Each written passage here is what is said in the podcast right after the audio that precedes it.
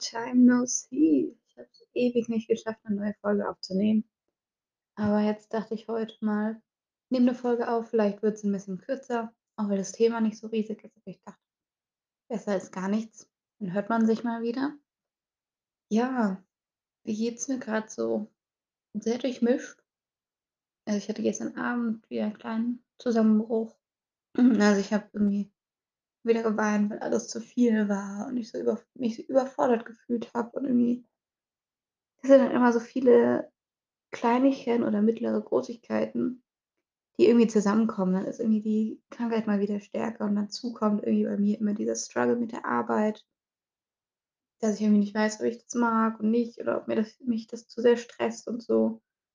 Und dann einfach ist es auch grad Klausurenphase. Es ist stressig und viel los und meine Wochen sind total durchgetaktet und es ist einfach sehr anstrengend. Aber es ist jetzt Freitag, es ist Wochenende. Das hilft schon mal sehr. Ich muss morgen arbeiten. Das stresst mich noch 'n bisschen, aber hoffentlich wird das in Ordnung sein. Aber dann ist auch nächste Woche letzte Schulwoche vor den Ferien. 3 Wochen Ferien. Ich fahre dreimal weg. Freue mich extrem und ich habe das Gefühl, es ist so notwendig, dass ich hier wieder 'n bisschen runterfahren kann und so meinen Kopf bisschen entspannen kann, weil ich habe dann auch alle Klausuren vor den Ferien geschrieben. Das ist tatsächlich ganz gut. Das Einzige ist dann halt noch dieses Warten auf die Ergebnisse, wie's war und so. Aber ja, das ist aushaltbarer, als zu wissen: „Okay, ich muss irgendwie noch lernen.“ Ähm, ja. Aber sonst ist ganz okay. Ich bin extrem nass geworden eben, als ich von der Schule nach Hause gekommen bin. Ich habe immer noch nasse Haare. Das Wetter ist grad nicht so Bombe. Letzte Woche war's richtig schön und es tat mir richtig gut, so Sonnenschein und das war richtig toll. Und jetzt ist wieder so ekliges Regenwetter mit Wind und irgendwie kühl und ach, keine Ahnung. Aber ja, kommen wir auf das heutige Thema. Ich kriege so häufig Fragen von euch zu meiner Einzelfallhilfe. Und ich dachte, jetzt kläre ich das mal hier und erkläre 'n bisschen, was so was das ist und was das macht. Ich hatte das in meiner Hilfen-Folge schon mal erwähnt, glaube ich, was ich da so mache. Aber jetzt ist hier noch mal so 'ne gesonderte Folge, wo es wirklich nur darum geht: Was ist das? Wie bekomme ich die? Was tun wir da eigentlich? Wer ist es? Also, von welcher Institution wird mir die gestellt? Finde ich's hilfreich? Finde ich's nicht hilfreich? Und wie das ganze Prozedere so abläuft.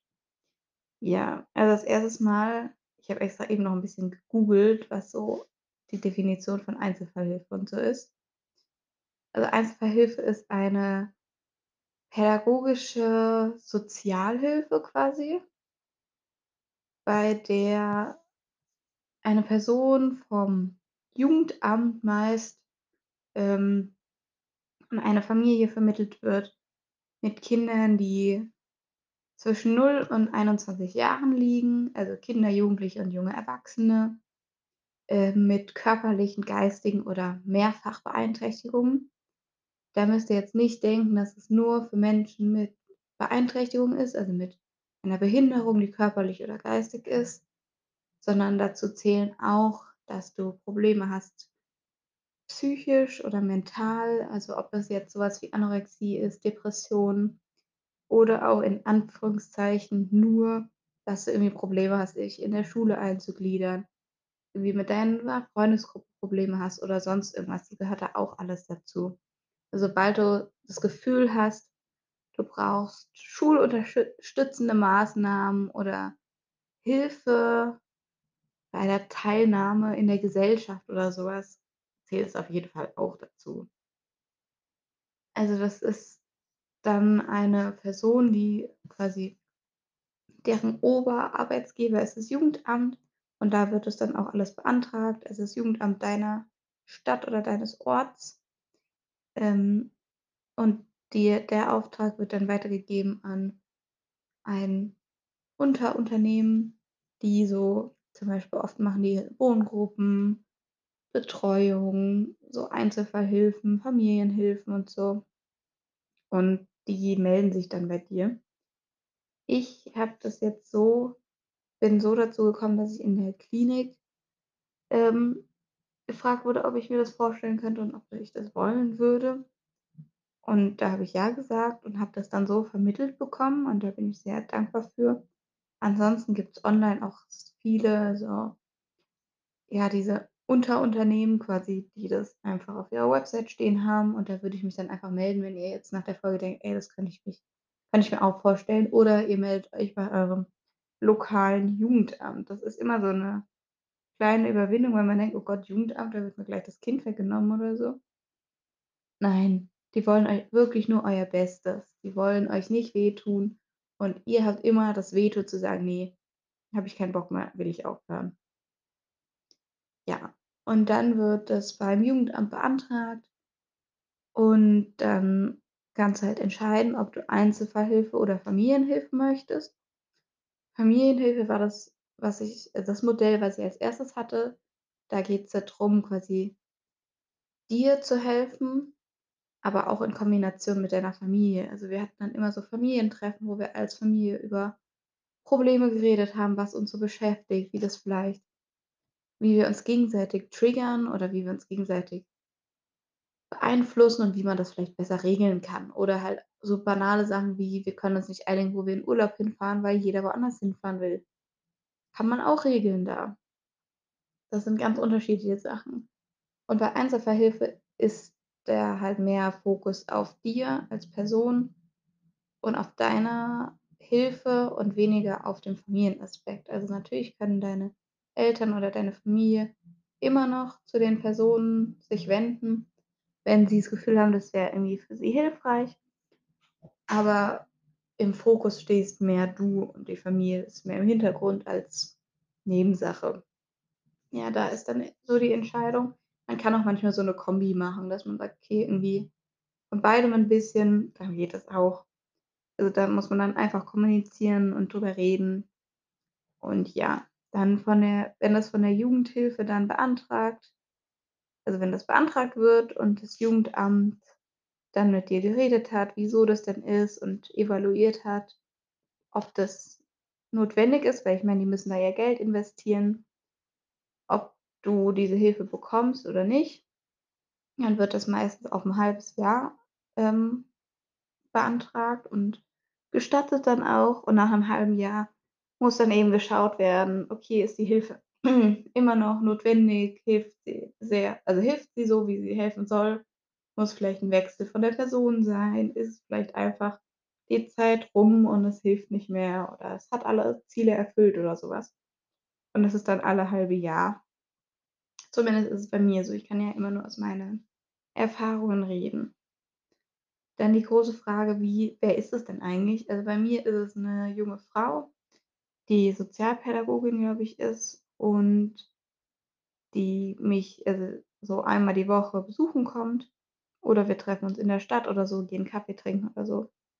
Ähm, und die macht halt Sachen mit mir. Die redet sehr viel mit mir über Probleme, über Dinge, an denen ich gerne arbeiten möchte, ob das jetzt Zeitmanagement ist, Selbstwertgefühl, Probleme in der Familie, Probleme in der Schule, Stress, Anorexie, wie ich damit umgehen kann.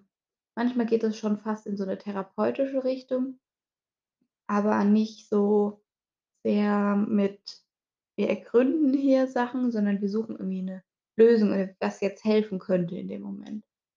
Und das finde ich immer sehr angenehm. Zudem komme ich sehr gut mit meiner Einzelfallhilfe klar. Ich glaube, das ist sehr wichtig, dass man da gutes Verhältnis hat und da dann halt sich öffnen kann und an dem Problem arbeiten kann. Manchmal geht man dann halt auch mal 'n Kaffee trinken oder macht 'n Ausflug oder so was. Das ist auch auf jeden Fall drin, weil es soll halt auch 'n entspanntes Verhältnis sein und nicht so 'n starres Verhältnis wie bei der Therapie. Das ist halt schon was anderes.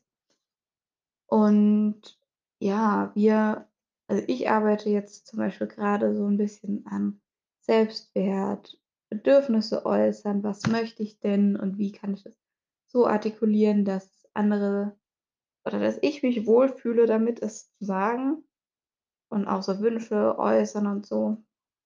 Also, da arbeite ich zum Beispiel grad dran. Aber ich meine, das sind ganz individuelle Themen. je nachdem, wo so dein Problemchen quasi ist. Ähm, ja, der Unterschied zur Therapie also, ich habe grad noch mal 'ne Nachricht aufgemacht, wo gefragt wurde, was so was das so ist und so. Ähm, die Unterschiede zur Therapie sind halt, dass es nicht so 'n starres Modell ist und dass diese Hierarchie, habe ich das Gefühl, nicht so groß ist. Also, ich habe immer das Gefühl, die Therapeutin oder der Therapeut stehen ja schon so 'n bisschen über einem, weil die einfach das Fachpersonal sind. Und da ist das 'n bisschen mehr auf Augenhöhe und 'n bisschen entspannter alles. Also, nicht so starr. Ähm und mir hilft's halt einfach sehr und das ist man schreibt auch mal was auf oder man geht halt spazieren und redet dabei. Ich finde das immer sehr hilfreich weil man eher in den Redefluss kommt. Aber das ist total individuell natürlich auch, was man da so tut und ja, das ist da muss dann jeder für sich gucken, aber ich denke, dass es auf jeden Fall 'n Versuch wert ist quasi. Weil im Endeffekt hat man ja nichts zu verlieren, so. Also, ob du das jetzt probierst und merkst, es ist gar nicht dein Ding, das möchtest du wieder aufhören oder das ist voll dein Ding und das hilft dir vielleicht total, dann ist es ja auch voll super. Aber es kann ja nicht schaden, denke ich so. Und es ist halt am Anfang 'n bisschen schwierig, weil du halt paar Formulare ausfüllen musst. Es kann dauern, bis du was also, 'ne Einzelhilfe bekommst. Das ist einfach so, aber da muss man dann halt durch und wenn man das wirklich möchte oder das Gefühl hat, es könnte einem helfen, dann wird es auch eigentlich genehmigt. Und, ähm, dann dauert das zwar, aber das ist ha aushaltbar, finde ich immer. Und ja, das ist eigentlich so das, was ich immer so als Erfahrung gesammelt habe. Ist manchmal kann man das auch dann zusammen halt mit den mit der Familie machen, der Einzelfallhilfe und du können irgendwie reden, wenn du das Gefühl hast, meine Eltern verstehen mich zum Beispiel immer falsch. Oder auch irgendwie deine Tante oder deine Oma oder Freunde, Geschwister, so was geht immer. Ähm und ja, das ist auf jeden Fall drinne. Und die sind auch immer mal wieder in Absprache mit deinen Eltern, natürlich immer, wenn du das nur erlaubst und klären dann Sachen, wie es jetzt weitergeht oder was die es für Erfahrungen gemacht haben und so. Und du kannst dann auch bestimmen, wie oft du das in der Woche haben möchtest. Also, ob du sagst: „Ey, einmal die Woche reicht mir voll. Ich habe ja noch Therapie oder so und das ist mir dann sonst zu viel.“ Oder sagst: „Ey, ich brauche ganz oft Hilfe.“ Ähm, dann können die auch zwei dreimal die Woche kommen oder so. Natürlich nur unter der Woche. Und, äh, bei mir ist jetzt zum Beispiel so, dass ich auch WhatsApp-Kontakt mit ihr habe. Also, wenn da irgendwas ist, kann ich auch ihr schreiben oder sie anrufen. Das geht dann und das ist dann auch natürlich 'ne gute Möglichkeit, wenn ich merke: „Okay, jetzt fällt grad wieder die Welt zusammen für mich und ich brauche da jemanden, der mir hilft, jetzt da rauszuholen und ich will vielleicht nicht mit meinen Eltern reden.“ Ja, ansonsten sind dann halt auch ab und zu mal so Bastelprojekte drinne mit wir basteln was zum Selbstwert, wir malen was oder einfach manchmal ist es auch so, dass ich überhaupt keine Lust habe, an dem Tag über irgendwas in Anführungszeichen Schwieriges zu reden, weil ich irgendwie total schlecht gelaunt bin und einfach 'ne Ablenkung brauche.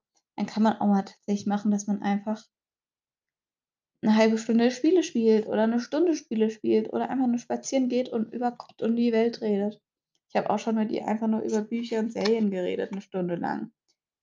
Aber da geht's dann halt da drum zu sagen, was man gerne möchte. Und dann kann man das auf jeden Fall einbauen. Also, das ist auf jeden Fall drinne immer. Ja, ich glaube, mehr habe ich gar nicht zu berichten, weil das nicht so 'n krasses, großes Thema ist, aber ich verstehe, dass es halt immer recht unbekannt ist, was das so ist. Auch weil das Jugendhei Amt halt so 'ne riesige Angststellung hat bei vielen. Aber wenn ihr noch Fragen habt, dann schreibt mir einfach auf Instagram oder ich weiß nicht, ob das bei Spotify irgendwie geht, probiere ich noch einzurichten. Und dann beantworte ich die noch auf Instagram drüber. Also, schaut auf jeden Fall da noch vorbei. Und wenn ihr an sich Fragen oder Ideen habt, Anregungen, dann schreibt mir einfach gerne. Ihr könnt mir immer gerne schreiben. Ich freue mich total. Was heute los? Ich habe irgendwie 'n Frosch im Hals die ganze Zeit. Entschuldigung. Ich freue mich riesig, wenn ihr mir schreibt. Und ich mag's total gerne, mich mit euch auszutauschen und für euch vielleicht zu helfen oder ich kriege auch so oft Anregungen von euch, die mir total helfen. Also, scheut euch nicht, mir zu schreiben. Ich freue mich immer sehr. Und sonst ich hoffe, ihr hört dieses ganze Gebohre und so im Hintergrund nicht, weil bei uns wird grad gebaut 'n bisschen umgebaut. Und das ist, äh ja wir haben jetzt 2 Bauarbeiterteams grade, die am Werkeln sind und das ist etwas laut im Hintergrund und ich hoffe, es funktioniert alles. Tut mir sehr leid. Deswegen höre ich jetzt, glaube ich, auch mal auf. Wenn ihr noch Fragen habt, schreibt mir gerne. Fühlt euch gedrückt und geknuddelt, entspannt und lebt euer Leben so schön wie möglich und wir hören uns das nächste Mal. Tschüssi.